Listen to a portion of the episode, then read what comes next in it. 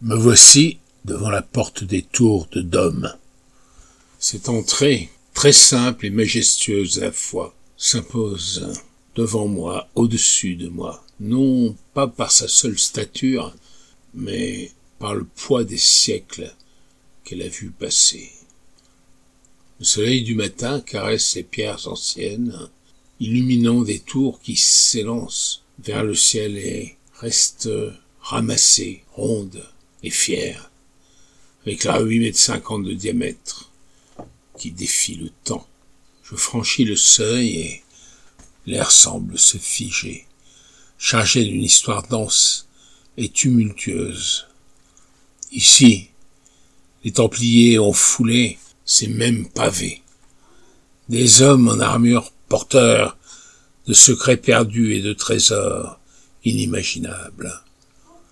Enfermés entre ces murs, ils ont gravé leurs graffitis, cris muets sur la pierre froide, écho d'une foi qui fut leur perte. Je ressens le poids des chaînes, l'ombre des geôliers qui arpentaient cette chambre des gardes.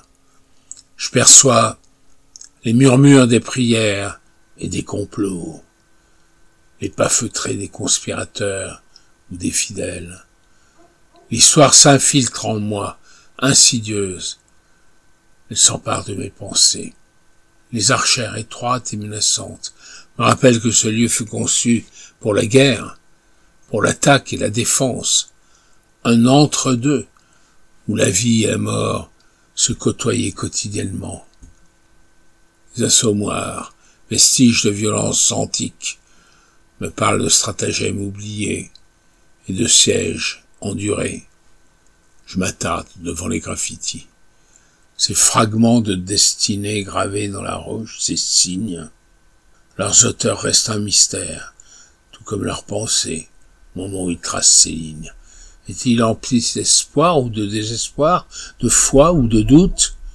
Je sens leur présence autour de moi, comme si d'une certaine manière ils n'avaient jamais vraiment quitté ces lieux. En quittant la porte des tours, je laisse derrière moi l'empreinte d'une époque révolue et pourtant si présente encore aujourd'hui.